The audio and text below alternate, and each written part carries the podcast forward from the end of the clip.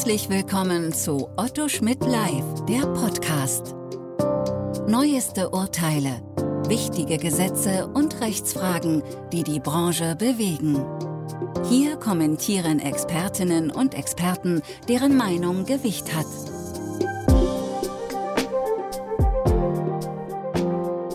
Herzlich willkommen zu einem neuen Podcast Datenschutzrecht in der Podcast-Reihe von Otto Schmidt Live. Mein Name ist Dr. Jens Eckert. Ich bin Rechtsanwalt, Fachanwalt für IT-Recht und berate seit über 20 Jahren zum Datenschutzrecht. Ja, in diesen Jahren habe ich, naja, wie Sie sicherlich auch, mehr als ein Abkommen mit den USA zum Datentransfer gesehen. Zunächst hatten wir das, die Safe Harbor Principle, dann kam Max Schrems und die EuGH-Entscheidung Schrems 1 und Safe Harbor Principles waren weg. Ganz spannend damals. Der EuGH hat in der Entscheidung gar nicht mal die Rechtslage in den USA bewertet, sondern nur den Beschluss aufgehoben, weil er darauf hinwies, dass der EuGH nicht auch geprüft hat, wie sozusagen die Sicherheitsrechtslage ist. Ja, EuGH hat kritisiert, dass nur eine Prüfung des Datenschutzrechts in den USA nicht ausreicht, sondern man bei einem solchen, was heißt man, die, die EU-Kommission bei einem Angemessenheitsbeschluss eben auch die Zugriffsbefugnisse der Sicherheitsbehörden im Empfängerland bewerten muss. Und das hatte die EU-Kommission im Safe Harbor Beschluss damals nicht getan, deswegen hat er ihn aufgehoben. Aber der EuGH hat dazu auch noch andere Punkte ausgeführt. Einerseits sagt er damals, dass der, die Unwirksamkeit nur ex nunc wirkt, das heißt erst ab dem, der Entscheidung des EuGH und nicht rückwirkend sozusagen von Anfang an ex tunc Unwirksamkeit, die bedeutet hätte, dass auch alle davor auf Safe Harbor gestützten Übermittlungen rechtswidrig gewesen wären. Darüber hinaus hat der EuGH auch gesagt, dass die nationalen Datenschutzaufsichtsbehörden an einen Angemessenheitsbeschluss der EU gebunden sind, bis die EU-Kommission selbst den Beschluss aufhebt oder der EuGH einen solchen Beschluss für unwirksam erklärt.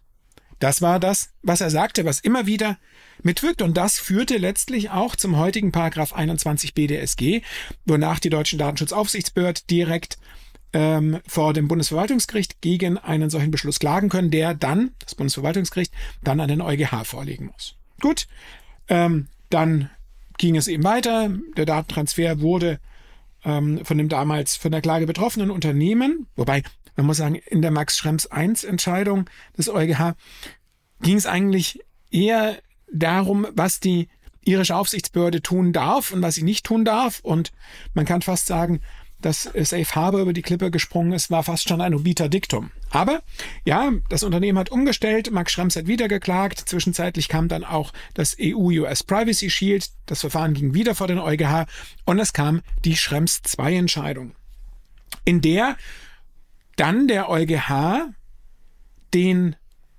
Angemessenheitsbeschluss EU-US Privacy Shield deswegen für unwirksam erklärt hat, weil er sich auf der Grundlage der Feststellungen der EU-Kommission zu Zugriffsbefugnissen von US-Sicherheitsbehörden in den USA mit der Rechtslage in den USA beschäftigt hat. Und da kommt der EuGH zu einem Ergebnis, zu einem anderen Ergebnis als die EU-Kommission und sagt, naja, auf der Grundlage dessen, was ich feststellen konnte und aufgrund der Ausgestaltung der äh, das äh, Privacy Shield ist kein angemessenes Datenschutzniveau im Empfängerland gegeben.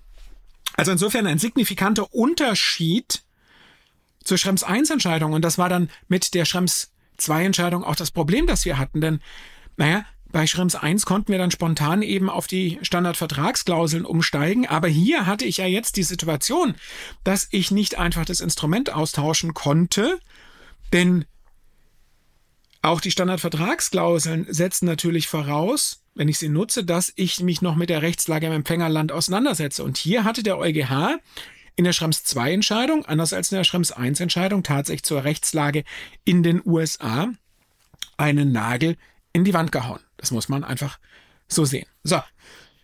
Ähm, Die Diskussion danach geht's und warum und Artikel 44 risikobasierter Ansatz, wobei, naja, von Risiko lese ich halt in Artikel 44 nichts. Dann die Diskussion, ja, es geht eigentlich nur mit technischen Sicherungsmaßnahmen, vertragliche Maßnahmen. Dann natürlich auch die Entscheidung Vergabekammer Baden-Württemberg, die wir ja in einem anderen Podcast ausreichend besprochen haben. Also die, die Unsicherheit der Rechtslage ist Ihnen geläufig. Und jetzt haben wir wohl wieder einen neuen Rechtszustand oder zumindest bald einen. Denn am 7.10.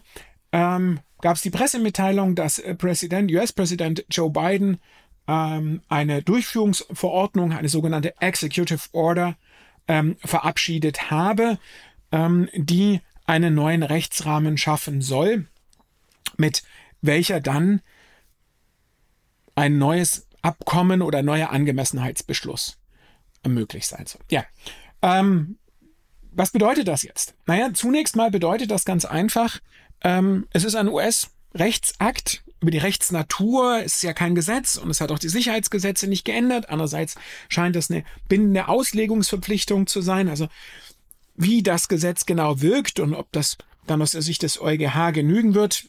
Diskussion dann auch wird ein Begriff des Verhält der Verhältnismäßigkeit äh, heftig diskutiert, ob beide Seiten, die EU und die USA das gleiche Verständnis von Verhältnismäßigkeit haben, ob dann nur dort der Begriff Verhältnismäßigkeit auftaucht, aber er dann letztlich in den USA doch anders verstanden wird als bei uns und damit effektiv zumindest nicht die gleiche Verhältnismäßigkeit gewahrt wurde.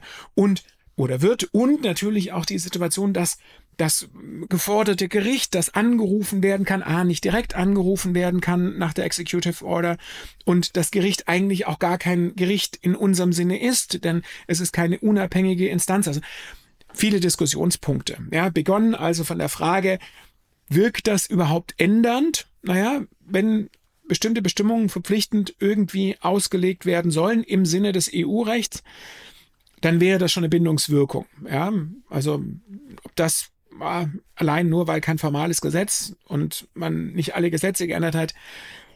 Aber ja, die anderen Kritikpunkte stehen ja im Raum. Aber was bedeutet das? Naja, nichtsdestoweniger ist mit, der, mit dieser Executive Order überhaupt mal die Grundlage geschaffen worden, damit die EU-Kommission in eine Angemessenheitsprüfung nach Artikel 45 als Vorbereitung auf einen Angemessenheitsbeschluss eintreten kann. Es ist davon auszugehen, dass sie das tut. Es ist auch wäre auch kurios, vor, sich vorzustellen, dass die EU-Kommission bei der Ausarbeitung der Executive Order nicht, ich möchte es mal so umschreiben, beteiligt war. Ja? Insofern dürfte es wohl als sicher gelten, dass nun das Verfahren zu einem Angemessenheitsbeschluss eingeleitet ist und auch am Ende des Tages die EU-Kommission willens ist, einen solchen Beschluss zu treffen. Man hört gerüchteweise, das könnte im April, Mai nächsten Jahres dann soweit sein. Bis dahin muss müssen dann die, die Mitgliedstaaten noch angehört werden. Der Europäische Datenschutzausschuss muss auch angehört werden, hat aber kein Vetorecht. Das heißt, egal was er sagt, die EU-Kommission kann entscheiden, wie sie will. Und dann haben wir einen Angemessenheitsbeschluss. Aller Voraussicht nach. Da bin ich mir fast sicher, dass ein solcher kommt. Wenn wir den haben, dann hat das erstmal große Vorteile, denn, und da komme ich zurück auf Schrems 1, wenn der Angemessenheitsbeschluss da ist, dann trägt er. Selbst wenn ihn nationale Aufsichtsbehörden für unwirksam halten sollten, dann trägt er. Das heißt, diejenigen, die auf dieser Grundlage Daten transferieren wollen, solange sie es im Rahmen des Angemessenheitsbeschlusses tun, handeln rechtmäßig. Es bleibt dann auch zu hoffen, dass für den Fall, dass die Unwirksamkeit durch den EuGH nochmal kommen sollte, auch die wieder ex ex nunc wirkt. Das heißt, zumindest für das Zeitfenster des Bestehens des Angemessenheitsbeschlusses ist dieser eine Rechtsgrundlage. Gut, wollen wir ehrlich sein, die Wahrscheinlichkeit, dass dagegen geklagt wird, ist sehr hoch. Ob es dann wirklich wieder fällt und man sagen kann, EU-Kommission und USA, Lessons learned, Zonk eben nicht. Oder ob man jetzt tatsächlich seine Lessons learned hatte und eine Executive Order hat, die der EuGH als wirkungsvoll ausreichend im Sinne seiner Forderung betrachten wird, das werden wir sehen müssen. Das wird dann, ich wäre mal geneigt zu sagen, allerdings wohl auch nicht mehr 2023 entschieden werden. Also kann man sich überlegen. Unternehmensstrategisch stellt sich natürlich die Frage, stelle ich dann vermeintlich interimsweise nur auf äh, dieses neue äh, Agreement und den Angemessenheitsbeschluss ab, weil ich wohl weiß, dass es wieder kippt.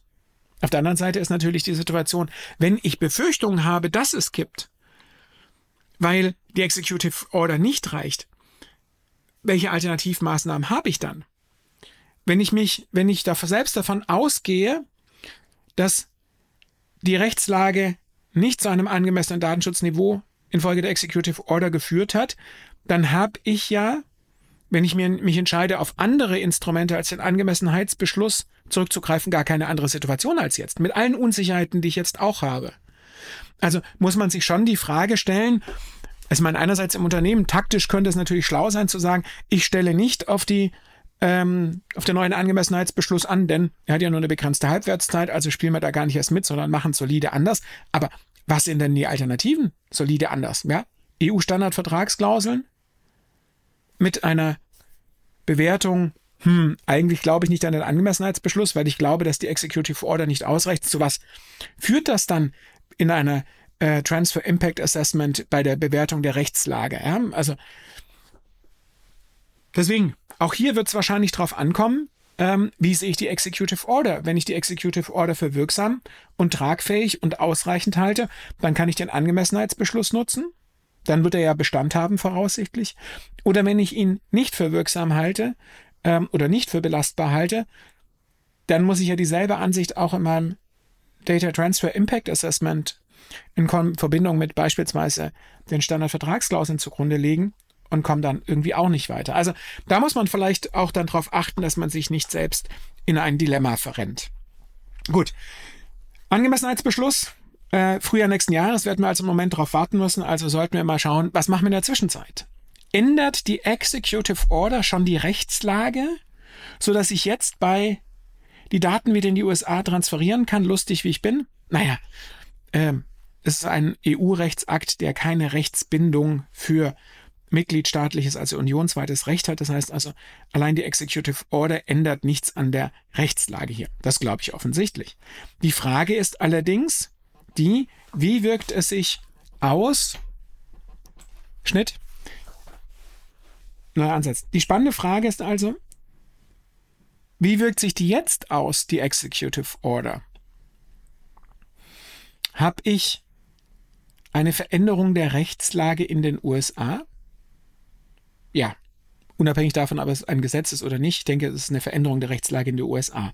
Aber bis der Angemessenheitsbeschluss da ist, habe ich kein neues Rechtsinstrument. Ich habe keinen Angemessenheitsbeschluss, also die Vorgehensweise nach Artikel 45 der Datenschutzgrundverordnung fällt aus. Ich muss also auf dieselben Instrumente zurückgreifen, die ich auch oder die Sie, die das Unternehmen, die der Verantwortliche, die der Auftragsverarbeiter nutzt seit der EuGH Schrems 2 Entscheidung.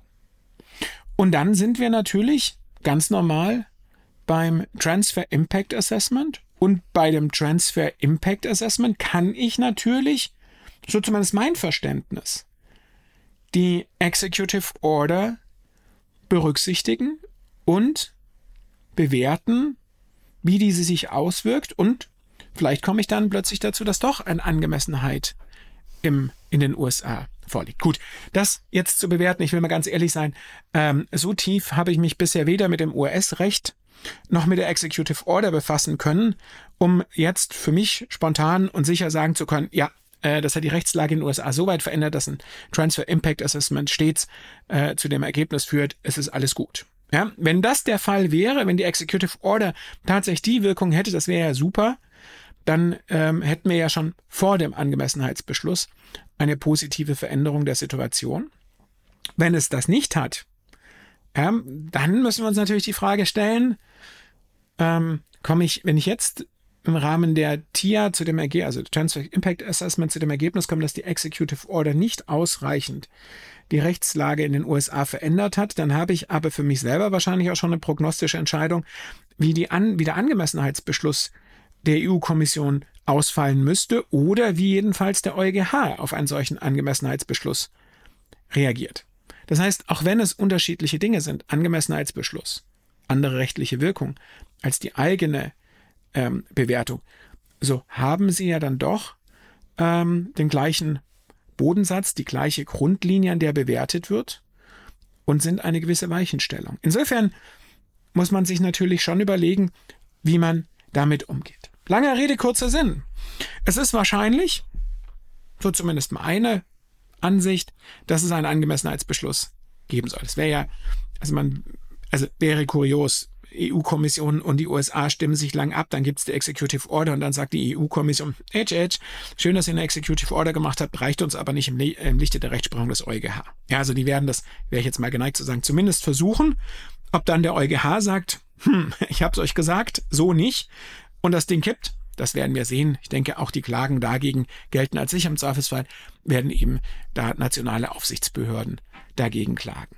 Wie wir in der Zwischenzeit damit umgehen? Spannende Frage. Das muss jeder ähm, Verantwortliche und Auftragsverarbeiter im Rahmen eines Transfer Impact Assessments natürlich bewerten. Und hier kann man die Executive Order bewerten und muss sich einarbeiten, muss schauen, wie es kommt. Vielleicht kommt auch noch eine Position der, der Datenschutzaufsichtsbehörden. Wenn die Position des Europäischen Datenschutzausschusses in der Rahmen der Anhörung zum Angemessenheitsbeschluss da ist, dann wird man tatsächlich etwas Handfestes haben, was man im eigenen Transfer Impact Assessment berücksichtigen kann. Aber wie gesagt, Angemessenheitsbeschluss nimmt dem Verantwortlichen im Auftragsverarbeiter das Risiko. Solange es den nicht gibt, trägt er das Risiko selbst im Rahmen eines Transfer Impact Assessments. Hier kann sich die Executive Order positiv auswirken und damit bleibt die spannende Frage, was machen die Aufsichtsbehörden in der Zwischenzeit? Einer ganzen Reihe von Verfahren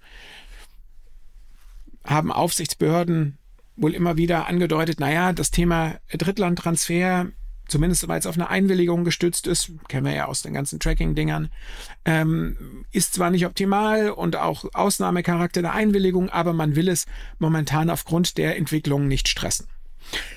Spannende Frage. Halten die Aufsichtsbehörden jetzt sozusagen die Füße still, bis wir einen Angemessenheitsbeschluss haben? Dann wären sie faktisch gebunden. Sie können klagen, aber bis dann der EuGH entschieden hat, ähm, wären ihnen zumindest im Regelfall ähm, die Handhabe genommen. Oder fangen die deutschen Datenschutzaufsichtsbehörden an, das Thema jetzt aufzugreifen, zu stressen, es durchzuexerzieren, mit dem Risiko, dass dann April, Mai nächsten Jahres ein Angemessenheitsbeschluss da ist und die Unternehmen sich darauf stützen und davor wahnsinnige Aufwände betrieben haben, möglicherweise US an, an, an Anwendungen, Tools aus dem Programm zu nehmen, weil sie keine Rechtsgrundlage haben und plötzlich dürften sie es. Das wird eine spannende Frage bleiben.